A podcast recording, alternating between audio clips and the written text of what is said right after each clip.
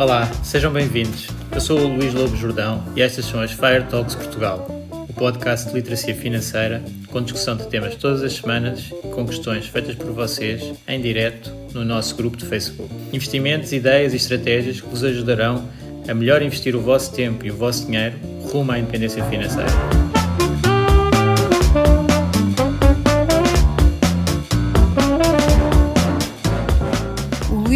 Jordão trabalha nos mercados financeiros há mais de 20 anos. É um analista financeiro certificado pelo CFA Institute, criou o maior fundo português de ações e é atualmente responsável pelos produtos Stoic na SGF. Todas as opiniões expressas pelo Luís e eventuais convidados são exclusivamente suas e não refletem a opinião da SGF ou do CFA Institute. São ideias à data de gravação e estão sujeitas a alterações. Todos os investimentos envolvem riscos. Este podcast tem um intuito meramente informativo e não deve ser tomado como base para decisões de investimento.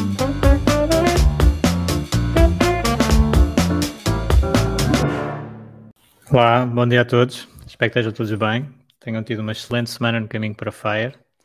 Estamos nós de volta ao nosso live, hoje com, com um tema uh, bastante recorrente na área dos investimentos, que, que me perguntam muitas vezes se é boa altura para investir uh, e se deve investir logo tudo de uma vez ou, ou aos poucos. E eu, uh, quem já está no, no grupo há mais tempo e ouviu os podcasts, sabe que existe um podcast uh, mais antigo, que é o episódio 10, uh, eh, com este tema que, no fundo, uh, se vê muito no, no, nos blogs ingleses e nos podcasts ingleses e, e americanos, que é o lump sum versus dollar cost averaging. Portanto, investir tudo de uma vez é o lump sum, dollar cost averaging é fazer uma média e ir investindo de forma faseada no, no mercado. Portanto, ir investindo aos poucos. Uh, e este tema também está muito ligado ao market timing e, portanto, esse podcast um, ehm, fala, fala disto. Eu aqui hoje uh, queria, queria falar um pouco mais sobre a experiência concreta uh, do investidor típico português, especialmente na área, aquela área que vocês já sabem que, que me diz bastante, que é os PPRs, que um, ehm, no fundo nós viemos agora de um final de ano onde tivemos a situação habitual de uh, muito investimento em PPRs, uh, mesmo em cima do final de ano, para aproveitar o benefício fiscal do ano seguinte.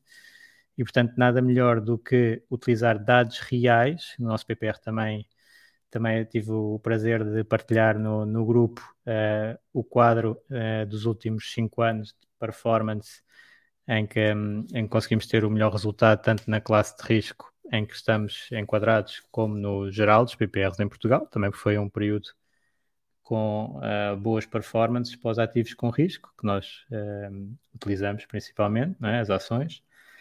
Uh, e, e, então aqui conseguimos ver a experiência de alguém que investiu tudo de uma vez, ou tende a investir tudo de uma vez num PPR assim no final do ano, que infelizmente uh, é o comportamento mais habitual, deixar para o fim do ano e fazer tudo no fim, versus alguém que, que fez tudo no início do ano, ou até alguém que faz sempre todos os meses, portanto o tal dollar cost averaging, neste caso uh, mais euro cost averaging.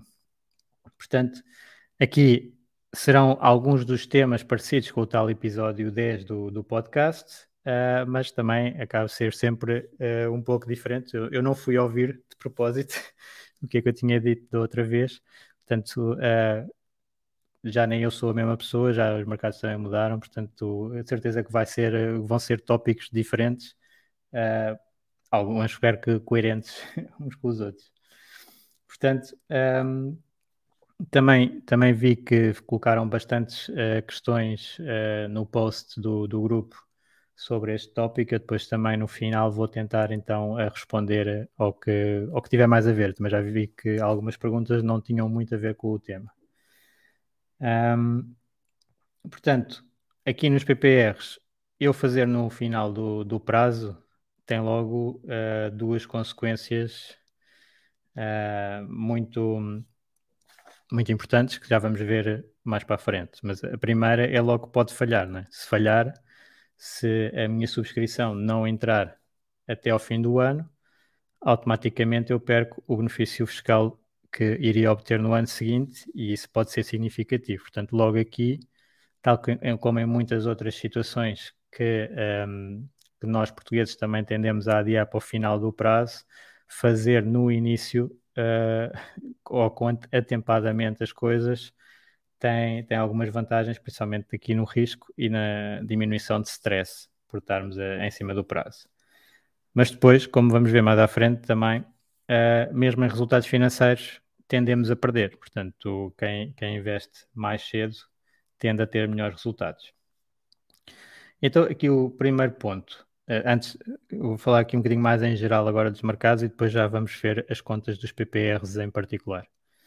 Um, quando nós falamos neste tema de é boa altura para investir, uh, logo muitas pessoas uh, olham para pessoas da, do mercado financeiro, profissionais de investimento, ou, como eu, por exemplo, com, com muitos anos de experiência, a tentar um, ehm, saber qual é que é o posicionamento e se agora é boa altura, se não é boa altura. Uh, e eu lamento desiludir desde já muitas pessoas, mas um, ehm, a minha visão é que isso é quase impossível de, de prever e, portanto, é uma área em que eu nem sequer perco muito tempo. Eu sei que há muitos profissionais de, de investimentos que um, consideram que esse é um dos, dos pontos em que podem ser úteis. Uh, mas o que é certo é que um, não é o meu caso e da experiência que eu tenho, uh, poucas vezes se acerta nesta área. Portanto, esta área é um bocadinho. Quem está a tentar fazer isso é um bocadinho mais market timing e o market timing é extremamente difícil. Portanto, nós, como profissionais de investimentos, eu vejo uh, a minha postura nestes casos como uh, mais de indicar o que é que pode acontecer, saber muito bem a história do que é que aconteceu e uh, conseguir apresentar vários cenários de, de evolução futura. Mas previsões uh, não acredito minimamente uh, nessa, nessa área. Portanto, nós uh, devemos fazer os portfólios de modo a que consigamos cobrir o máximo de cenários de risco. Ou seja, há uma visão do risco que, eu tenho é que, e que o Howard Marks fala, fala nisso, que não, a frase não é dele, mas é o risco é mais coisas podem acontecer do que aquelas que vão acontecer. Portanto, nós agora, olhando para trás, vemos uh, toda esta evolução dos últimos 5, 6 anos, pronto, neste caso, que vamos cingir ao, ao período aqui do, do PPR, uh, eh, do, do Stoic, 5, 6 anos, e o mercado teve uma, um comportamento de subida com uma queda forte intermédia por causa do Covid e agora está tudo explicado. No fundo, nós olhar para trás, entendemos que eh, foi normal uma queda forte porque o mercado parou, não é? Economias pararam, os mercados entraram em stress, mas depois também, olhando agora, também foi perfeitamente normal a recuperação porque os bancos centrais uh, injetaram muito dinheiro na economia, os, os governos também, e portanto, nós agora olhando para trás, eh, ou por exemplo, também este período incluiu eh, situações como o Brexit, que teve um impacto zero na, no, no, mercado, ou até o Trump na, na, na, presidência nos Estados Unidos, que era considerado um, um risco muito grande para os mercados na altura em que estavam a existir as eleições, e depois uh, os mercados continuaram a subir e, portanto, foi esse o perfil. E agora, olhando para trás, é, é normal, tal como provavelmente seria normal ter acontecido de uma maneira inversa, ou seja, uh, nós íamos conseguir sempre arranjar explicações para as quedas e para as subidas. E, portanto, uh, aqui é super difícil de fazer previsões do futuro e por isso aquela questão da boa altura para investir acaba por ser algo mais uh, filosófico de, na minha parte, de, de nós decidirmos que ou, há pessoas que decidem que, que, nunca é boa altura para investir, portanto, há sempre algum risco à espreita uh, e nunca conseguem dar o passo para para investir, porque as notícias estão sempre a aparecer com, com riscos, ou o mercado está caro, ou vai acontecer isto, vai acontecer aquilo, há incerteza com eleições, há incerteza com as taxas de juros, há incerteza com a inflação, há incerteza com o setor A, B ou C, ou geopolítica, em países que estão perto de, de conflitos armados. Há sempre, sempre uma situação que uh, impede algumas pessoas de começarem a investir, porque nunca, acaba por nunca ser boa altura. Ou, pelo contrário, nós dizemos assim, não, nós estamos a investir para o longo prazo uh, e, portanto, acaba por ser sempre boa altura para investir, porque passado uns anos, nós, se comprarmos bons ativos, vamos ter um bom, um bom retorno do, do nosso capital e, especialmente, aqui na perspectiva mais estoica, uh, não é algo que nós controlemos. Portanto, a situação do mercado é algo que é super difícil de controlar. Não, não, é, não está do nosso lado, aliás. Muitos destes riscos que nós eh, falamos tipicamente no, nos mercados acabam por estar nas mãos. Uh, nós entendemos que estão nas mãos de decisores políticos. O Banco Central pode atuar, ou, ou, ou de bancos centrais, o Banco Central pode atuar de uma maneira uh, correta e ajustar a economia e conseguir controlar a inflação, ou pode atuar de uma forma incorreta e deixar a inflação descontrolar, ou políticos podem acertar, por exemplo, num plano de resgate de pós-Covid ou não, não, não se entenderem. Portanto, é algo que de certeza que não está na nossa mão como investidores.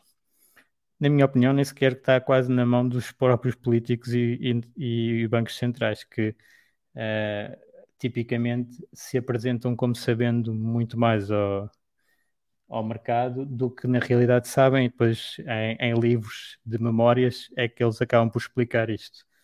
Uh, e portanto, estamos todos uh, com um grande grau de incerteza a fazer o nosso melhor. E então, uh, portanto, estas decisões de é boa altura para investir, tipicamente são aquelas que não estão no, no nosso controle direto e, e devemos abstrair-nos disso, na minha opinião. E é uma opinião que também há, há muitos investidores uh, neste lado, com, com algumas citações que eu até já tenho posto no, nos grupos. Uh, por exemplo, os economistas existem para fazer com que videntes pareçam uma profissão respeitável, portanto, as previsões dos, dos economistas acabam por muitas vezes falhar mais do que, do que a dos videntes. Ou outra frase conhecida que é: existem dois tipos de pessoas que fazem previsões, aquelas que não sabem e aquelas que não sabem que não sabem.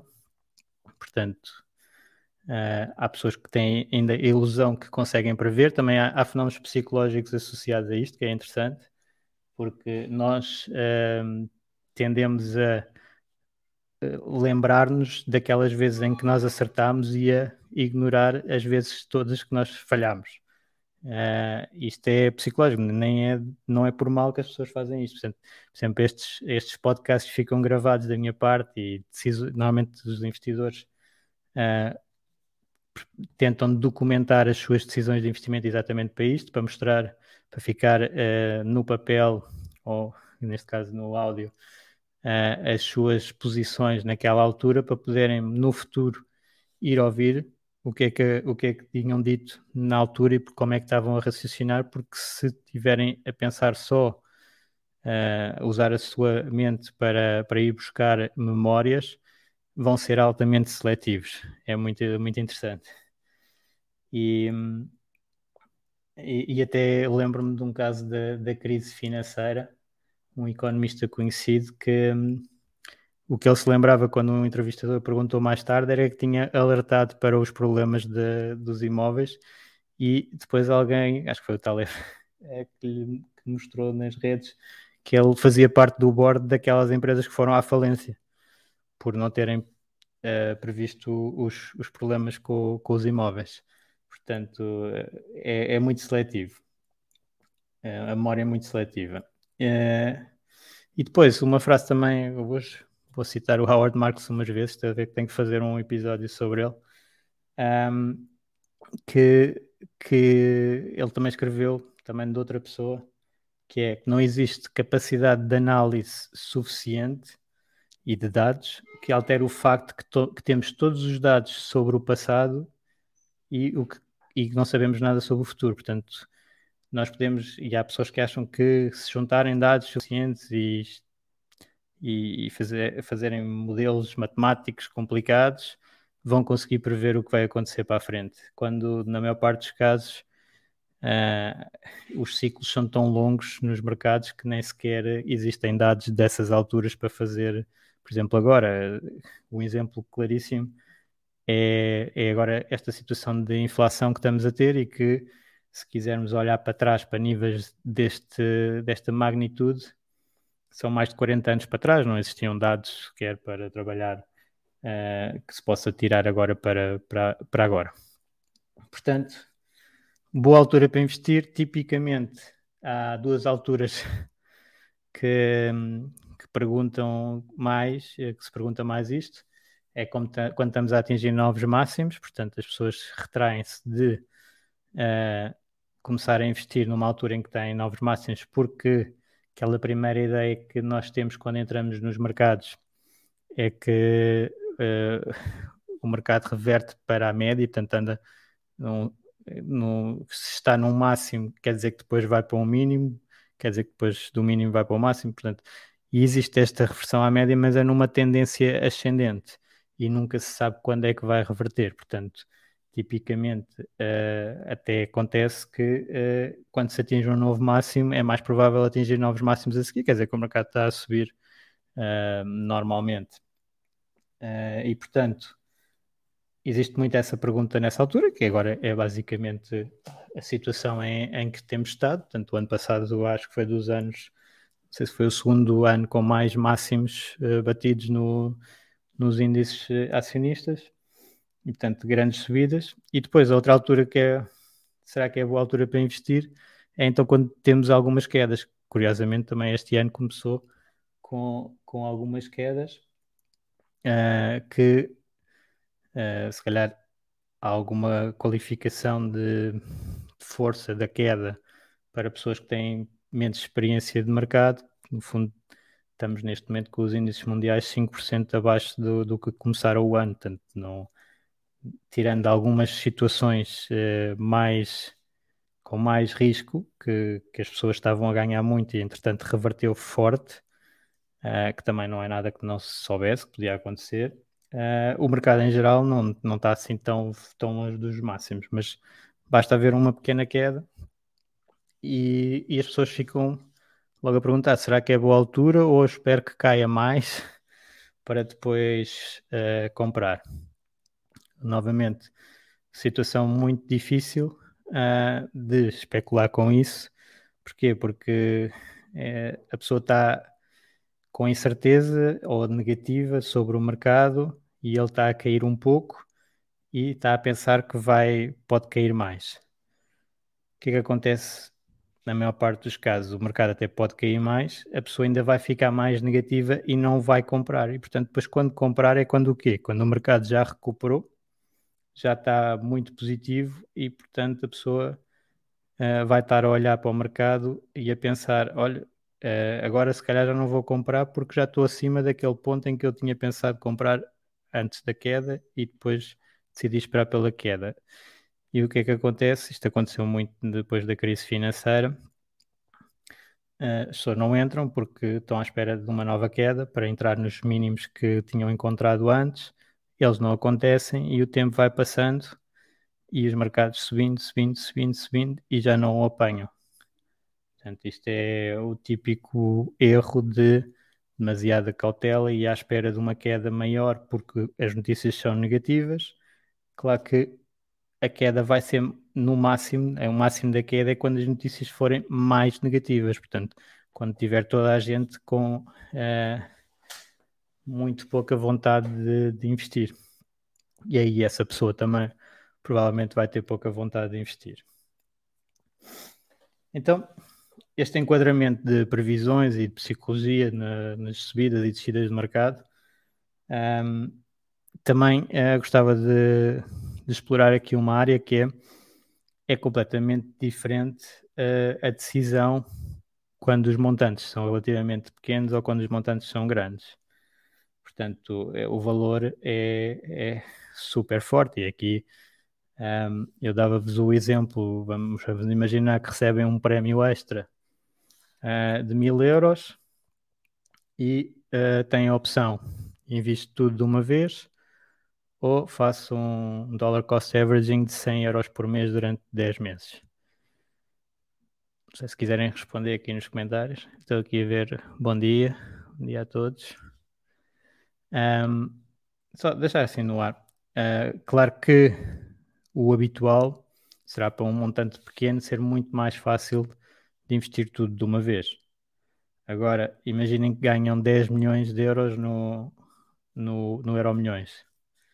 Se calhar já fica mais difícil para quem respondeu, ah, sim, eu pegava nos mil de, de bonds e colocava tudo de uma vez no mercado, porque estatisticamente, já vamos lá, mas estatisticamente é mais, uh, os resultados são melhores quando eu estou mais tempo no mercado e, portanto, recebi estes mil extra, vão já todos para o mercado. Agora recebi 10 milhões, invisto tudo de uma vez, uh, o racional é exatamente o mesmo. Portanto, aqui, uh, claro que a decisão para cada pessoa vai ser, vai ser diferente e os montantes envolvidos têm um grande impacto nisso. Então, vamos à estatística. Na estatística, olhando para os dados tipicamente que se usa do, do S&P, do mercado americano, uh, a Vanguard e, e, um blog que é o Dollars and Data uh, fizeram vários estudos, pronto, uma análise uh, cuidada, que eu depois posso pôr aqui também no, nas notas. Desculpa. que mostra que 70 a 80% do tempo o, o investimento de uma vez tinha melhores resultados do que fazer o dollar cost averaging, portanto, ir pondo aos poucos. Isto tem toda a lógica porque habitualmente os mercados sobem. Portanto, a probabilidade de termos um ano positivo no, nos mercados acionistas, por exemplo, anda à volta dos 70%.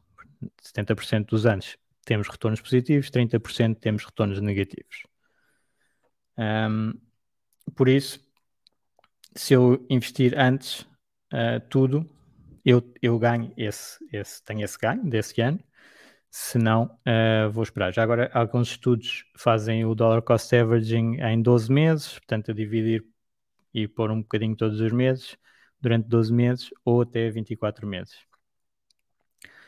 Uh, portanto, em termos estatísticos, a minha, a minha probabilidade é de ter um resultado melhor a investir logo tudo de uma vez. Um, só nas alturas em que temos uma queda muito forte do mercado, um crash, uh, é que teria sido melhor então ir comprando aos poucos. E comprando aos poucos, que é uma das vantagens do dollar cost averaging, é que eu estou a comprar sempre o mesmo montante e se o mercado cair, quer dizer que eu estou a comprar mais ações daquela empresa, daquele índice, daquele fundo, estou a comprar mais partes desse fundo. Portanto, estou a comprar mais quando ele cai, está a desconto, uh, está a desconto, quer dizer, pode estar a desconto, mas quando cai, compro mais, quando sobe, compro menos e estou sempre a entrar da mesma maneira. Portanto, acaba de ser uma estratégia de gestão de, de risco. Um, mas a gestão de risco tem sempre este custo, que é um custo que normalmente um, as pessoas compreendem, mas depois quando olham para tabelas de retorno passado tendem a esquecer, que é, por exemplo, uh, agora se olhar, uh, ter tido 100% de ações a todo o tempo nos últimos 5, 6 anos era o melhor. Claro que tinha corrido um risco muito mais substancial do que ter um portfólio balanceado. Mas claro, como já passou, como já passou o risco, ele é entendido como muito menos valioso, digamos assim.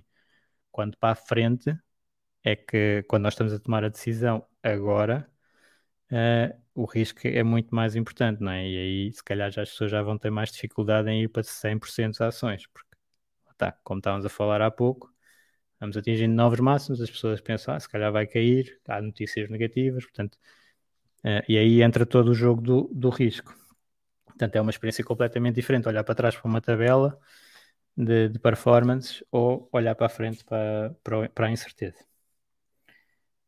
E então o dollar cost averaging acaba por fazer isto, que é, uh, ok, eu não sei o que é que vai acontecer, eu vou entrar aos poucos com cautela. Isso tem um custo, mas tem um benefício. Pronto. É isso que as pessoas depois vão analisar. Tem o custo que o retorno esperado vai ser inferior, tem o benefício que eu não vou ter um arrependimento grande face a eu ter investido tudo uma vez, logo a seguir há um crash e eu estou uh, a ver o meu dinheiro quase todos os dias porque estou estressado e estou a, a abrir a minha corretora, a abrir o extrato e ver uh, como é que está o meu investimento. As notícias são negativas à volta, etc. Face a eu ter uh, a hipótese de ir comprando aos poucos na queda. Portanto, que é, aí é o que nós, nós queremos. Portanto, uh, psicologicamente acaba por ser uh, uma, uma solução interessante fazer o tal dollar cost averaging e dividir um pouco os investimentos, mesmo sabendo que, que matematicamente é, é, é, pior do que investir tudo de uma vez. Portanto, depende muito depois do perfil e do montante, claro. Se for um montante pouco significativo para, para a pessoa, se calhar despacha logo a decisão e investe tudo uma vez.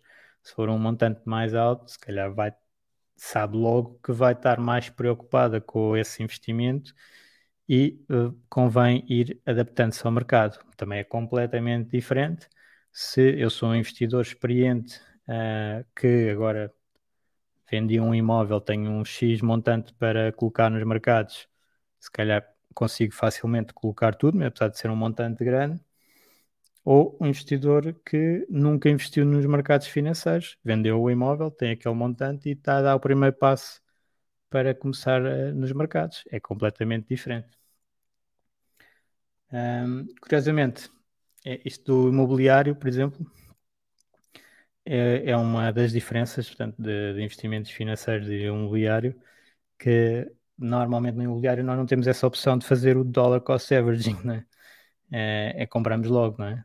É o lump sum, porque é, escolhemos um imóvel, compramos e investimos uh, muitas fichas, uh, digamos assim, naquele, naquele investimento. Uh, e também é, é engraçado que depois temos um comportamento completamente diferente a seguir ao investimento. Né? Enquanto que se nós tivermos mercados financeiros, compramos, vamos dizer, um PPR, uh, eh, investimos uh, um montante significativo num, num, PPR, logo a seguir vamos querer estar a analisar os preços, do, as cotações do PPR. Um, se for um imóvel, nós deixamos de pedir cotações, não é? fizemos o preço, compramos, e depois ignoramos. É, aquele investimento é X anos, uh, não vamos estar ali a olhar diariamente para o preço do, do imóvel, não vamos estar a pedir cotações outra vez à imobiliária, não vamos pedir avaliações numa base muito regular. Portanto, uh, conseguimos melhor fechar ali o investimento e ignorar as flutuações seguintes até ser a altura de então realizar o, o capital, exemplo. E aqui é que é a área que que é interessante que nós podemos fazer isto com os investimentos nos mercados financeiros, que seja PPRs, ETFs, etc., que é não olhar para se eu estou a investir, não é? se eu tenho uma decisão de investimento uh, com uma perspectiva de 5, 10 anos, por exemplo, comprar uma ação, uma empresa, e eu tenho a ideia que aquela empresa se vai valorizar nos próximos 10 anos. Por que raio é que eu vou estar a olhar para os preços desse investimento, depois de ter feito, passado um mês, passado dois meses, passado dois anos. Não devia estar a olhar para, para isso. Mas é o que, que, o que acontece se a pessoa não tiver regras para não, para não o fazer.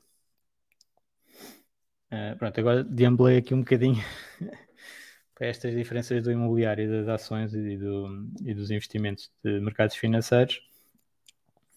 Uh, mas voltando aqui ao, ao, investimento de uma vez ou aos poucos, uh, se for então muito capital uh, e a pessoa não estiver habituada ao, a investir, normalmente a, a, ideia é não investir tudo de uma vez, apesar de racionalmente ser a melhor decisão, digamos assim, a decisão com resultados superiores. E porquê? Porque existe uma probabilidade que não é assim tão pequena de a pessoa estar a investir um montante grande e, portanto, vai estar a olhar para, o, para as flutuações do mercado e olhar para as flutuações do mercado pode gerar o erro de vender em perda. Portanto, a pessoa pode uh, entrar em stress, estar constantemente a consultar a sua conta, ver o, a evolução dos ativos, pensar que devia ter feito de outra maneira, em vez de ter investido naquela altura, devia ter, investido, devia ter esperado mais um bocadinho, devia ter dividido, devia... uma série de devias que aparecem na, na mente dos investidores e esse uh, stress fazer com que a pessoa acabe por dizer eu vou sair, não quero saber disto, está sempre a cair, uh, fecha, tem a perda, nunca mais quer saber dos investimentos, perde todo o potencial de subida que nós conhecemos do, dos investimentos no, no, longo prazo. Portanto, é o pior que pode acontecer. E por isso é que uh, se deve ter muito cuidado com estas opiniões de que deve ser tudo muito racional e assim é que é o melhor e que investir tudo de uma vez uh, faz todo o sentido. Isto depois depende muito de pessoa para pessoa. E por isso, qual é que é a, a, a solução Jordão, digamos assim? Estava aqui a escrever, eu gosto de, de algum branding. Solução Jordão para os investimentos. Claro que tem uma adaptação a cada caso, mas eu recomendo normalmente um mix entre as duas coisas, entre, um, entre o investimento lump sum de uma vez e o investimento aos poucos. E é fazer o quê? É um compromisso com a decisão, portanto, fica logo tudo agendado, deve ficar tudo agendado, não vamos tomar mais decisões, por isso é só estar a, a criar a, stress a nós próprios. E 50% é logo investido a aproveitar um pouco uh, o lump sum, portanto, o, o racional de começo uh, logo com, com bastante e agendo num período relativamente curto as outras entradas e fica programado. Portanto, seis meses a um ano. 50%, seis meses a um ano. Uh, eh, 50% do valor e seis meses a um ano estar 100% investido. Faz aqui um mix entre as duas coisas para a pessoa se ir adaptando ao mercado e para beneficiar da, daquela entrada mais forte do início. Mas pronto, cada pessoa, cada montante e cada tipo de investimento tem a sua particularidade. Uh, portanto, também uh, uma das maneiras de se conseguir investir mais, uh, mais depressa é fazer um investimento mais balanceado, ou seja, com menos risco. Não é? Se eu fizer um, se estiver a fazer 100% de ações de uma vez, eu tenho esse risco grande das ações de vez em quando vão para metade. Portanto, eu perco nos 10 milhões do Euro Milhões, coloco 100% num índice de ações mundial e passado um ano tenho 5 milhões. Se calhar não é uma situação que eu esteja confortável. Mas se eu fizer um, um fundo mais balanceado, 50% ações, 50% obrigações, vamos dizer assim, então já não me arrisco uma queda de 50% num ano, já posso entrar se calhar mais facilmente com maior proporção do, do capital. Portanto, tem tudo muito a ver com, com, a pessoa, com a situação, com os montantes, e por isso é que isto é tudo muito personalizado. Mas pronto, aqui um guideline uh, seria este. Uh, então, vamos agora ao, voltar ao, ao PPR. Uh, eh, e o PPR que temos os tais históricos, desde que o, Stoic PPR começou, que podem ajudar aqui a, a quantificar estes benefícios e prejuízos. Normalmente os PPRs as pessoas fazem para ter o. Há dois tipos, não é? Portanto, para ter o benefício fiscal à entrada e depois à saída também, ou para ter só o benefício fiscal à saída. Vamos falar aqui do benefício à entrada, portanto, aquele que, uh, mesmo para montantes mais pequenos, as pessoas tendem a beneficiar, tem, depois está limitado, esse benefício à entrada de montantes maiores não interessa tanto, aí interessa o da saída, uh, mas vamos falar do, do da entrada. O da entrada, que tem o benefício fiscal, nós vamos querer fazer todos os anos. Portanto, aqui o Estado até nos ajuda um, a sermos mais disciplinados e investir de maneira consistente. Ou seja, não diz, vocês ponham aqui um montante substancial para a vossa reforma, damos aqui o benefício e depois nunca mais se mexe. Não, é todos os anos temos um bocadinho de benefício. Uh, esse bocadinho pode ir então até um máximo, não vou agora entrar aqui em detalhes, mas até um máximo de uh, 2 mil euros de ano de investimento que dá direito a um máximo de 400 euros de benefício, portanto 20% de ganho nesses 2 mil euros. E as pessoas têm então três opções, digamos assim, assim gerais, para, para o investimento deste benefício fiscal, deste PPR. Podem investir tudo mesmo antes do final do ano, que é o típico, infelizmente. É muitas pessoas que acontece assim. Uh, podem fazer um dollar cost averaging uh, mensal, investem todos os meses uma parte, uh, um 12 avos, e podem investir tudo no início do ano. Portanto, fazer, pegar nos 2 mil euros e logo no princípio do ano colocá-los no mercado.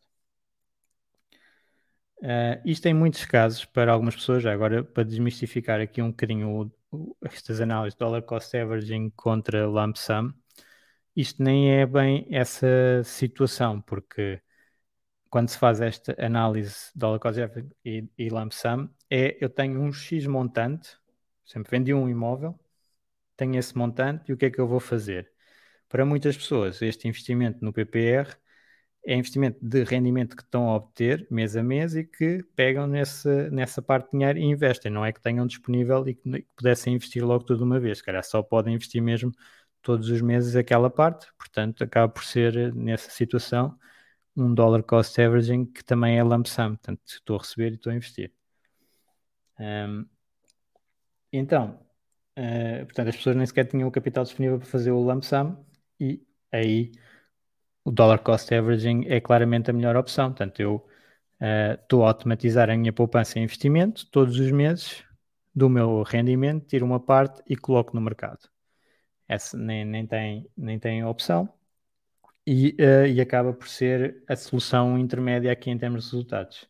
Olhando para o, as unidades de participação do, do Stoic PPR, do, do PPR SGF Stoic, uh, nós, no, no período em que ele existe, uh, podíamos ter investido uh, 12 mil euros, portanto são 6 anos a 2 mil euros, 12 mil euros no, no fundo, e com isso teríamos obtido 2.400 euros de benefícios fiscais no máximo, portanto, os tais 400 euros por ano, e o fundo valorizou neste período a uma taxa de uh, eh, 6%, mais ou menos.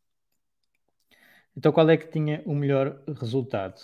Vamos dizer, o que investiu mesmo antes do final do ano uh, tinha os 12 mil tinham-se transformado em 17 mil euros, mais ou menos. Ganhou 41% em quase 6 anos. Mas este resultado era batido pela pessoa que investiu todos os meses, porque essa conseguia quase 17.450 uh, euros.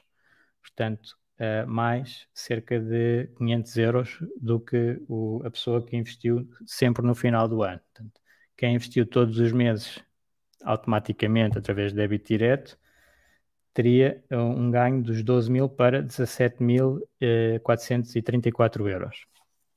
45% de ganho no período uh, e um, incluindo o, o benefício fiscal. E quem é que tinha tido os melhores resultados? Quem tinha tido os melhores resultados foi o, a pessoa que investiu logo no início do ano. Em, no início de cada ano investia uh, e esse tinha quase uh, ah, 17.750. Portanto, a diferença entre quem investiu sempre no, no início do ano e quem investiu no final do ano quem investiu no final do ano perdeu cerca de 800 euros face a quem investiu sempre no princípio do ano. Agora, isto explica-se também pelo período em causa. Não é? Período em causa tivemos 5 anos, uh, são 6 anos, porque nós começámos a, uh, no, em fevereiro de 2016, portanto ainda contei esse ano, uh, mas anos fechados com histórico foram 5. Foram cinco. mas contar esse, esse primeiro período de ano como ano, até temos um, em seis anos, cinco anos tivemos resultados positivos e um ano foi um resultado negativo. Portanto, é normal que se eu tiver a investir logo no início, eu apanhe o resultado positivo desse ano em média. E este, curiosamente, este nível de probabilidade é o, é o da probabilidade habitual em, em portfólios. Portanto, os tais, eh, neste caso, um bocadinho mais, porque é 80% em vez de ser eh, 70%. Mas também nós não estamos com um portfólio de 100% de ações e, portanto, quando é um portfólio mais diversificado, é mais improvável ter resultados negativos. Também é mais improvável ter resultados muito positivos. Portanto, é, é menos risco. Portanto, temos aqui uma situação em que, olhando para os dados históricos, quem tivesse investido logo do início, claro que tinha um retorno maior, uh, mas quem. Uh, isto depois é um bocadinho teórico também. Portanto, houve várias pessoas que investiram logo do início do fundo, mas uh, outras só começaram mais tarde, etc. Imaginando que, que se investia sempre no princípio de cada ano, e ter o benefício fiscal, tínhamos estes resultados. Claro que isto é mais conceptual, porque depois a pessoa até pode falhar, pode se esquecer, pode ter uma confusão qualquer e nem, nem se lembra de fazer o investimento. E aquela pessoa que pôs o uh, débito direto automático, essa é que não falha. À partida, está automatizada a sua poupança e investimento, e como vocês sabem, isto é uma das características dos PPRs que eu mais gosto, portanto, e que eu acho que é mais útil para os portugueses, especialmente para quem está a começar a investir, que é poder automatizar a sua poupança e investimento. É, aqui neste caso, é o caso do MEI em termos de resultados, ou seja, era um resultado mais forte eu fazer todos os anos no início do ano o investimento, mas este caso implica uma única decisão. Portanto, fazer todos os meses débito direto é uma decisão e uh, não tem que atuar mais. Por defeito, eu vou estar a investir. Enquanto que se eu tiver a preocupação de investir no princípio de cada ano, então eu tenho que ter esse trabalho no início de cada ano. Portanto, uh, diria que estamos agora no princípio do ano e uh, o output principal disto em termos de mercados é um, que estatisticamente vai ser mais favorável investir o mais cedo possível. Portanto, devemos tomar um pouco partido disso. Se no início do ano é uma altura em que nós gostamos de criar hábitos para o futuro, o hábito de investir com regularidade é daqueles mais importantes, especialmente aqui no caminho para a independência financeira. E por isso o que eu aconselhava era tratarem desde já do, do investimento. Portanto, automatizar o vosso investimento vai ter, com grande probabilidade, melhores resultados do que deixar para o fim do ano e vai ter muito menos stress uh, e, portanto, vai-vos facilitar muito a vida na obtenção de, dos vossos objetivos financeiros. No fundo, esta é a parte mais quantitativa de implementar aquele uh, paga-te a ti próprio primeiro, que é um dos hábitos fundamentais para a nossa liberdade e independência financeira. Portanto, um hábito para implementar seria isso. Definam um, um PPR qualquer para investir e coloquem automatizado o valor, pelo menos, do, do benefício fiscal. Isso já é um valor simpático. Depois, claro que podem fazer mais e, e devem, se, se conseguirem, uh, aplicar mais, uh, tendo na mesma os outros benefícios mas pelo menos começar, pronto, e se não conseguirem começar com tudo do benefício fiscal, podem também fazer o tal mix, e aqui também funciona, que é automatizar uma parte do, do investimento e depois complementar, numa altura que se calhar pronto, receber o subsídio de uh, Natal, complementar o que falta para o, o montante total do, do ano. Facilita imenso se nós tivermos já nesse caso, uns 10 ou 11 meses feitos com, com um valor mínimo para ir entrando e depois fazer só o complemento nessa altura. Portanto, o, o takeaway principal aqui é uh, ignorar as flutuações de mercado o máximo possível. Ninguém as vai conseguir definir e prever o que é que acontece com os mercados. Quem tenta vender isso normalmente está-se a enganar a, a ele próprio também. Uh, não há muito histórico de pessoas a conseguir fazer isso e os montantes em causa seriam astronómicos, portanto, deveriam aparecer na, na estatística do, dos mais ricos e não aparece. Um, portanto, o que é que nós podemos fazer é, do nosso lado, investir com regularidade e o mais cedo possível. Portanto, em termos estatísticos, temos a, a questão de quanto mais cedo eu fizer, melhor. Em termos operacionais e psicológicos, eu fazer um pouco todos os meses é bastante simpático. No lado mais específico dos PPRs, que temos os benefícios todos os anos e temos um bocadinho que fazer isso, então a ideia é automatizar e deixar de, de criar uh, stress a nós próprios na altura do, do final do ano.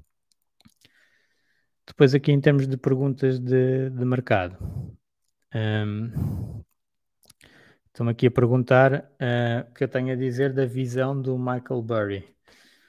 Uh, tinham que ser mais específicos que eu não sei qual é que ele, não sei se saiu agora alguma coisa recente e portanto não não, não a percebi, não sei. Depois, nas criptomoedas também uh, fazer o dollar cost averaging também é importante.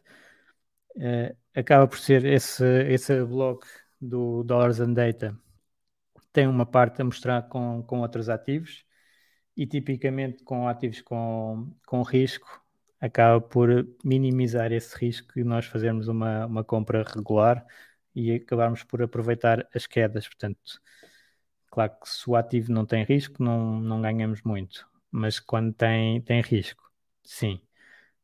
Mas mesmo no, no Bitcoin ou criptomoedas, claro que se eu for analisar, portanto, se eu tivesse um montante eh, e tivesse a analisar, devia ter posto logo tudo de uma vez. Ou pôr aos poucos, o melhor resultado era pôr logo tudo de uma vez.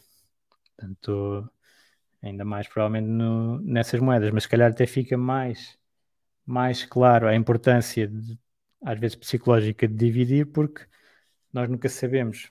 E sinceramente podem dizer o que entenderem, mas nas criptomoedas é exatamente igual. Ninguém sabe o que é que vai acontecer ao Bitcoin, nem quanto é que ele vale, nem se calhar há, há grandes valores intrínsecos a calcular, portanto ainda é mais, mais óbvio que ninguém sabe qual é que é o valor, ele pode valer 100, eh, como pode valer 100 mil, como pode valer 1 milhão, uh, isso vai depender muito de, da psicologia de mercado na altura e do que é que, que, é que existe, as alternativas, etc.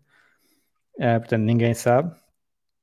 E, uh, e, portanto, em termos de gestão de risco, acaba de ser uma, uma situação em que eu comprar aos poucos estou uh, a diversificar o meu risco temporal.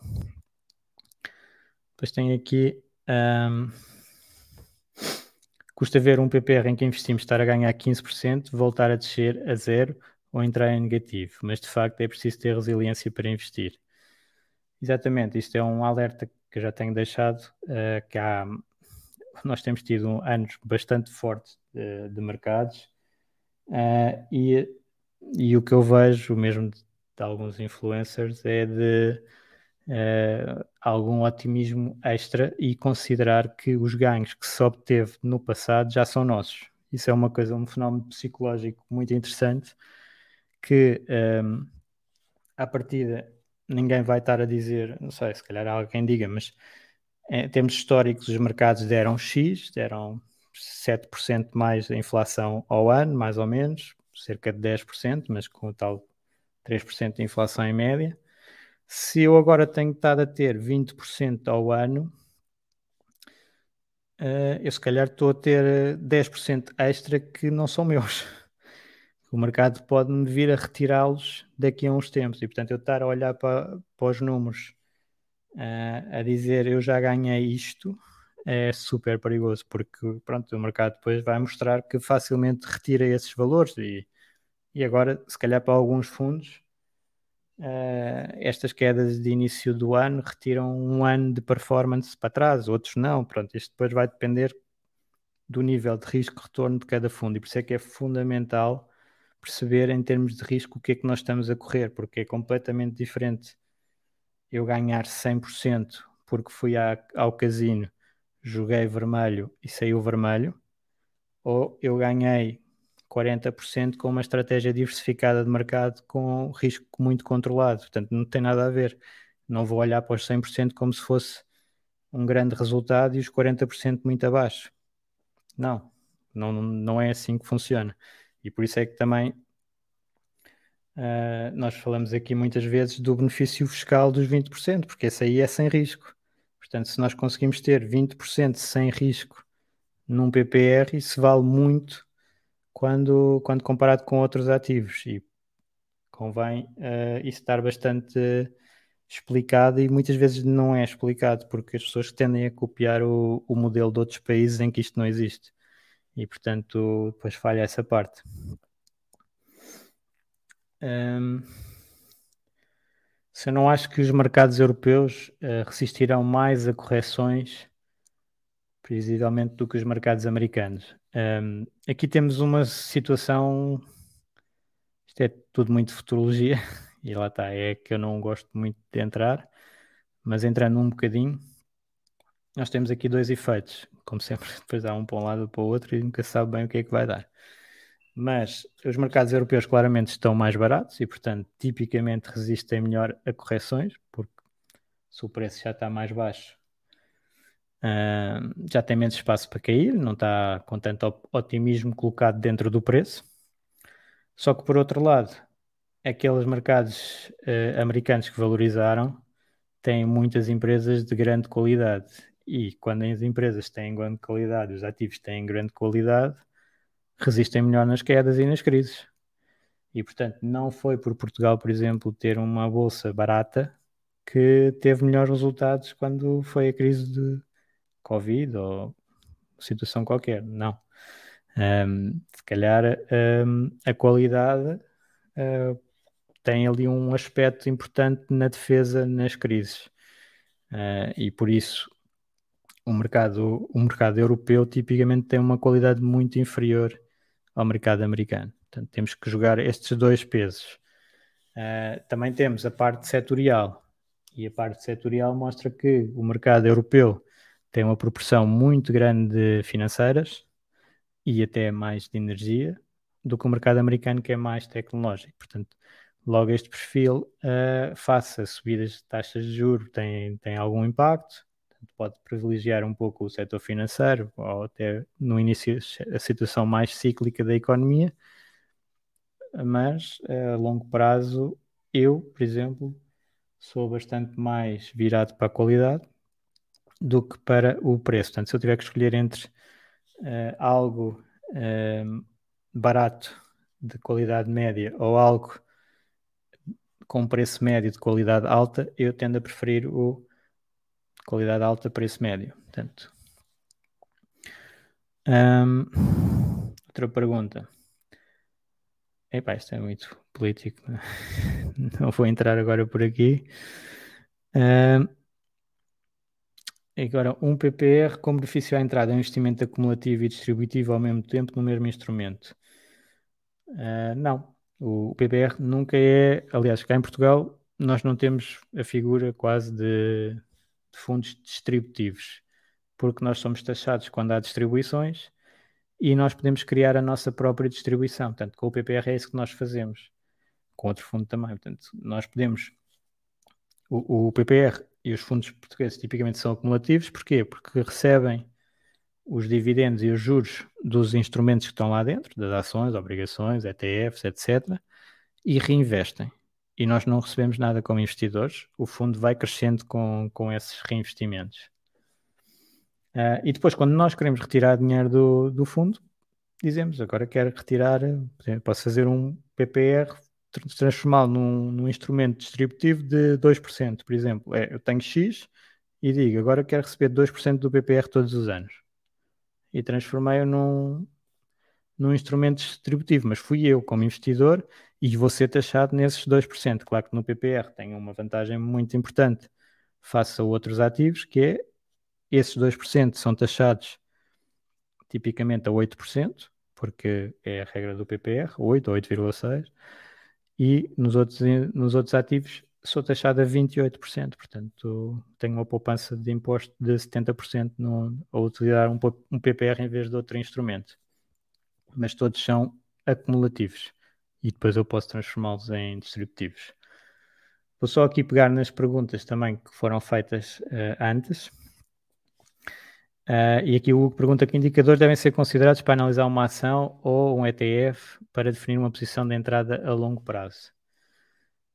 Aqui nós uh, tipicamente queremos uh, olhar para pricing, pois o pricing é diferente da ação e do, do ETF.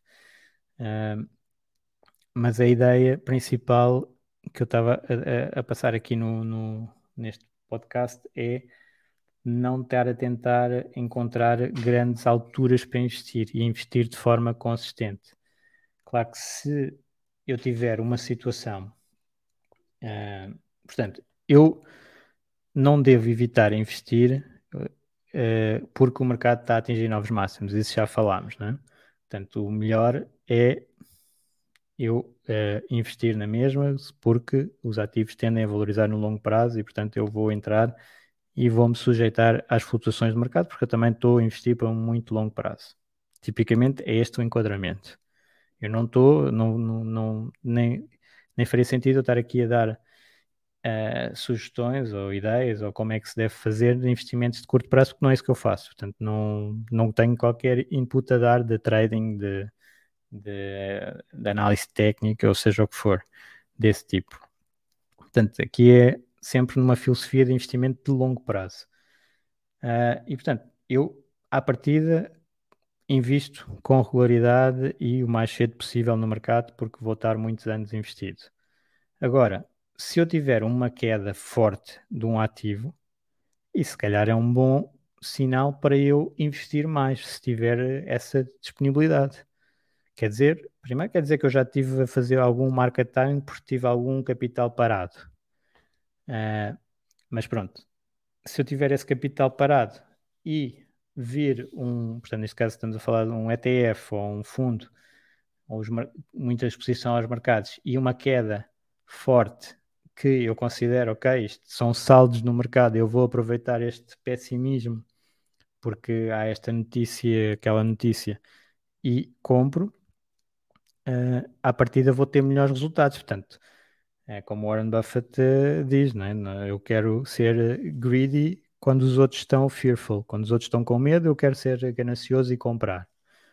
Uh, e um bocadinho ao contrário, no lado de quando os outros estão todos muito gananciosos, eu posso estar um bocadinho mais retraído. Mas isso já tem algumas consequências de deixar depois os mercados subirem e não estar investido, como até tem acontecido com, com o Warren Buffett. Portanto, uh, posso dizer que quando há quedas fortes, provavelmente é uma boa altura para, para comprar. Quando há subidas fortes, já não é assim tão linear se é, é de evitar comprar ou não. Claro que há sempre limites e preços demasiado altos devem ser uh, tomados com atenção, mas muitas vezes nem há alternativa, como, há, como agora tem sido. Depois há aqui umas perguntas sobre ETFs que não têm muito a ver. Um, não é esta. Pois, tendo em conta um possível cenário de crescimento nos mercados financeiros, mais os recentes dados ligados à inflação, compensa investir em ETFs, ações ou outros produtos, tendo em conta a valorização atual dos ativos. Dentro da conjuntura atual, possível cenário de inflação, possível crescimento bolsista, quais são, na sua opinião, os melhores ativos para um possível cenário? Portanto, aqui temos muitos possíveis, muitos uh, se's, é aquele, aquela. Um, uh, situação que eu falei ao início de uh, há sempre sempre uh, situações de incerteza nos mercados. Se fosse tudo certo, não havia rendimento, não havia risco. Portanto, esta situação acontece sempre, sempre. E, e nós podemos, nós daqui podemos ver cenários em que a inflação dispara, os bancos centrais atuam mal e os mercados têm um colapso temporário, provavelmente, não é? é isso que vamos contar. Uh, ou um cenário em que agora se fala muito da inflação, fala muito do, da Reserva Federal ir subir as taxas de juros e os mercados estarem então a ter estas pequenas quedas. E depois a, a, a Reserva Federal vem, como já no passado várias vezes aconteceu, a dizer: ah, afinal, se calhar já não subimos tanto. E os mercados disparam. E portanto, se nós estivermos com esta mentalidade de cenários e, e a tentar acertar na altura em que os mercados vão estar em mínimos, provavelmente vamos falhar. Portanto, os profissionais falham, quanto mais não sendo profissional, basicamente é uma maneira boa de um, não, não participar no mercado, ficar sempre à espera uh, da altura do crash e depois quando é o crash, se calhar uh, continuar a estar à espera porque naquela altura vai sentir que não é uma boa altura para investir. Uh, depois há aqui um comentário que é interessante, que é, para investir é sempre boa altura, para lump sum de valores elevados talvez não. Portanto, é aquela situação que uh, eu falei, portanto, em termos racionais é exatamente igual, portanto, aqui é, um, é, é uma contradição, uh, porque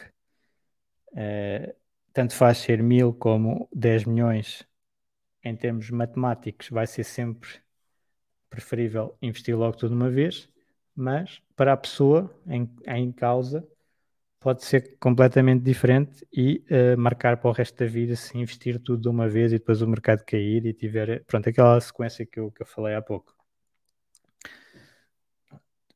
Ok, não sei se entretanto houve mais alguma pergunta.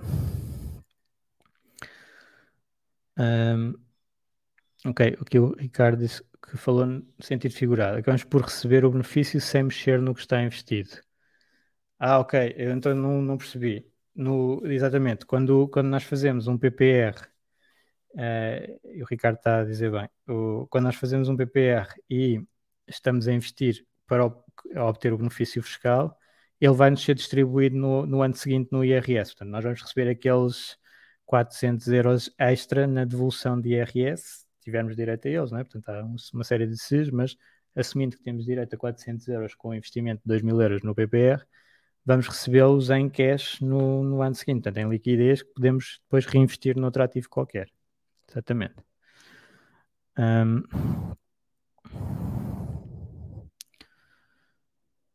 Pronto, estava aqui só a ver. Uh, considero investi... Porquê é que eu considero o investimento nos mercados cambiais um esquema? Se é dos mercados com mais liquidez no mundo e, obviamente, com grandes investidores. Quais? Quais é que são os grandes investidores com, ganhos sistemáticos no mercado cambial. Eu não conheço. Mas uh, tirando, se calhar vai-me dizer o, Jorge Soros ganhou a especular contra a Libra. Já foi uma cadrefada de anos. E o que habitualmente acontece nos mercados cambiais é trading. Ou seja, um, as pessoas acham, isto também, agora vou sair um bocado de fora do tema, mas também é bom ficar. Um, as pessoas acham que se ganha muito dinheiro nos mercados cambiais. Os mercados cambiais são muito grandes, é, é, isso é sem dúvida. É, o euro-dólar e tudo isso tem uma transação gigante, principalmente porque a economia o exige. Uh, e depois há muita especulação com, com esses mercados. E há quem considere que uh, consegue fazer com o trading porque os bancos, por exemplo, ganham dinheiro no trading de, de moedas. E aqui o que não explicam muitas vezes às pessoas é que este ganho dos bancos é como o ganho dos casinos. Não está a ganhar quem vai lá jogar no casino. O casino ganha muito dinheiro, sim, porque fica com uma margem. E o banco ganha muito dinheiro no trading de uh, que chamam trading de da moeda, porque fica com uma margem. Há bancos que muitas vezes ficam com 1% na compra e 1% na venda. Portanto, se eles tiverem dois clientes, um a trocar euros para dólares e outro a trocar dólares para euros, eles cobram 1% num, outro por cento no outro, e são 2% sobre um montante significativo. E eles não tiveram risco nenhum. Isto não tem nada a ver com o que é vendido na, às vezes nas redes, agora não tenho apercebido muitos, espero que isso esteja mais calmo que é algumas pessoas a fingir que ganham dinheiro no trading de moedas, e acontece também nos bitcoins, etc. Ganham muito dinheiro tra nesses tradings, a analisar gráficos, quando na realidade estão a ganhar das comissões que lhes pagam as corretoras. Isso também acontece na área de outros influencers financeiros que ganham dinheiro das recomendações e não dos investimentos que fazem. Ou ganham dinheiro de vender cursos e não dos investimentos que fazem. Portanto, aqui no Forex, isto é muito mato, uh, até porque ehm, é quase como as casas de apostas. Também ninguém me vai dizer que, uh, podem dizer, uh, que jogadores de apostas ganham muito dinheiro com consistência. Normalmente ganham durante um bocado, mas depois corre qualquer coisa mal e perde. As casas de apostas ganham sempre. Portanto, aqui é, é, esta dicotomia que é preciso ter muita atenção. Isto é um bocado como magia. O mágico está com uma mão a fazer um, uma magia e com a outra mão é que eh, acontece alguma coisa. E aqui, os casinos estão a mostrar montes de dinheiro. Sim, e eles estão a ganhar dinheiro, mas é em cada jogo que se perde. As pessoas de Forex aparecem com Maseratis, às vezes é alugar um Maserati para uma fotografia e eles não ganham dinheiro de fazer trading nenhum. Não é? É, é só de vender o curso ou de vender o link para tu te inscreveres numa casa de apostas de Forex em que te cobram, em que tu vais perder o dinheiro todo, basicamente. Portanto, isso é que eu digo que é um esquema e tem que ter muito cuidado com isso. Um, é previsível que com a inflação e a subida das taxas de juros as obrigações continuem a cair. Isto já está, já estou com muito tempo e isto está um bocado fora, mas sim, quando há subida de taxas de juros, as obrigações atuais perdem valor e, portanto, uh, vão desvalorizar. Claro que nos ETFs, nos fundos de obrigações, vão entrando obrigações com taxas mais altas e, portanto, as quedas vão sendo menores e até se começar a receber um rendimento mais alto mas o primeiro movimento é de perda. Ou seja, tenho uma obrigação que paga 1%. Agora as taxas de juros estão a 2%. Só há uma maneira para essa inflação, para essa obrigação que paga 1% de continuar a ser transacionada, é estar com uma taxa de 2, portanto tenho que desvalorizar para depois o rendimento que ela me dá, que é fixo, equivaler a 2%. Isto é mecânico. Portanto, não, nem é uma questão de de previsão. Ou seja, se as taxas de juros no mercado subirem, um, as obrigações desvalorizam. Claro que a taxa de juros que nós estamos a falar, quando falamos de Fed, Banco Central Europeu, etc., é a taxa de juros de curto prazo. E as taxas das obrigações, muitas vezes que estamos a falar, é de longo prazo. E a taxa das obrigações de longo prazo já é feita mais no mercado, embora os bancos centrais tenham estado a atuar nessa área também. Ok. Depois há aqui mais uma pergunta sobre com a inflação e subida de taxas, devemos olhar mais para ações growth ou ações value ou para ambas? Tipicamente nesta situação as ações value tendem a ter alguma performance melhor, porque uh, ações growth quer dizer que eu só vou ter os lucros daqui a muito tempo. Portanto, quando eu tenho os lucros muito tempo no futuro, uh, eu tenho que descontar esses lucros para a, para a atualidade. E a taxa que desconta esses lucros taxa, é, no fundo, a taxa de juros de referência. Se eu tiver a descontar uh, cash flows futuros, é uma taxa muito baixinha, eles valem muito. Se eu desconto uma taxa mais alta, eles valem pouco. E, portanto, empresas que tenham muitos cash flows no futuro vão sofrer mais deste efeito. Portanto, tendem a, a, a ser mais penalizadas. Ações mais velhas, ou seja, têm já hoje lucros, já hoje cash flows, eu não tenho que descontar muito no futuro, são muito menos uh, impactadas. Bem, isto já foi um bocado fora da, do tópico. Espero que tenha sido útil para todos e vamos vendo aí no grupo. Ponham lá perguntas se tiverem uh, ainda mais questões sobre, sobre estes tópicos. Obrigado a todos e uma boa semana no caminho para Fire.